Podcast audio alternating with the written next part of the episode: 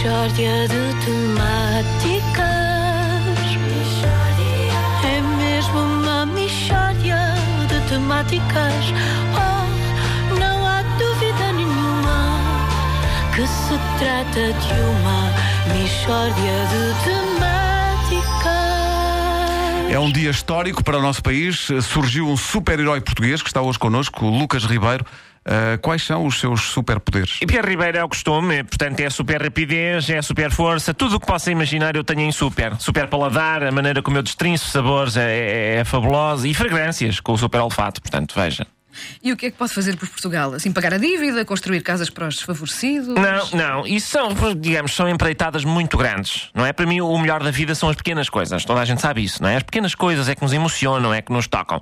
De maneiras que eu, eu não ando para aí a fazer grandes tropelias de salvar o mundo todo. Isso para mim é, é show-off, não é? Eu sou um super-herói daquelas coisas mais pequeninas, de todos os dias, que são, que são simples sem serem insignificantes. E aqui Pedro Ribeiro pergunta: uh, e, e qual é o seu nome enquanto super-herói? Olha, era para ser este: super-herói daquelas pequenas coisas mais pequeninas todos os dias que são simples sem serem insignificantes. Mas depois a senhora que me faz o fato disse que eram muitas iniciais para bordar. Oh, Lucas, olha, isto vai-te ficar o fato cheio de letras e depois arrepanha Claro, por trás claro. e, e o fato é tão bonito que é uma pena estar a estragar. E eu, oh, dona Custódia, então ponha super minudências. E pronto, fiquei super minudências. Sou o super. Super minudências. É. E, e o, e o super minudências, o que é que faz? Olha, Wanda, super-heróis que se deitam na ferrovia, isto, isto, isto tem que ser dito. Para, para o comboio não cair por uma ravina abaixo, há muitos. Mas isso acontece uma vez por outra. Quantas vezes é que os carris arrebentam e o comboio fica à beira de cair por uma ravina que tem que ir lá uma pessoa unir os carris? É raríssimo. Realmente. Raríssimo. Uma vez na vida, duas no máximo. O resto do tempo, o super-herói está de papo para o ar, à espera que sucedam catástrofes a, a, a coçar o, o super escroto. Bom.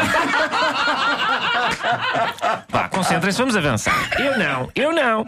Eu tenho trabalho todos os dias porque me dedico a resolver os pequenos problemas que ocorrem a toda a hora. Por exemplo, uma pessoa diz: é pá, falta uma esferográfica. Tumba, aparece o super minu- minudências, com uma bicristal. Compreende? É isto. Ah, quantos são hoje? Eu nunca sei a quantas ando. Pumba! Super minudências aparece e diz: são tantos do tal. Porque normalmente são tantos do tal, já Sim, reparou? sim, sim, Nunca sim. é muitos do tal ou alguns do tal. Quase nunca. É sempre bom. Ah, e está resolvido. É pá, onde é que eu pus o comando da televisão? Pumba! Aparece o super minudências. Está debaixo da almofada do sofá. Epá, isso dava-me tanto jeito. Opa. Pois Mas, é. isso- mas quer dizer, isso, vamos lá ver, são, são problemas pequeninos, não é? São os melhores, Pedro Ribeiro, são os melhores e os mais frequentes. Coisas que a gente não se lembra e estão mesmo debaixo da língua. É muito irritante. E aparece o super minudências e deslinda. Olhem, podemos experimentar para ver se o super minudências resolve os nossos pequenos problemas. Com certeza, eu estou cá para isso, Wanda. Hum, Então eu hoje tenho de ir às compras, mas eh, esqueci-me do que é que preciso comprar. É fruta que já não há e iogurtes.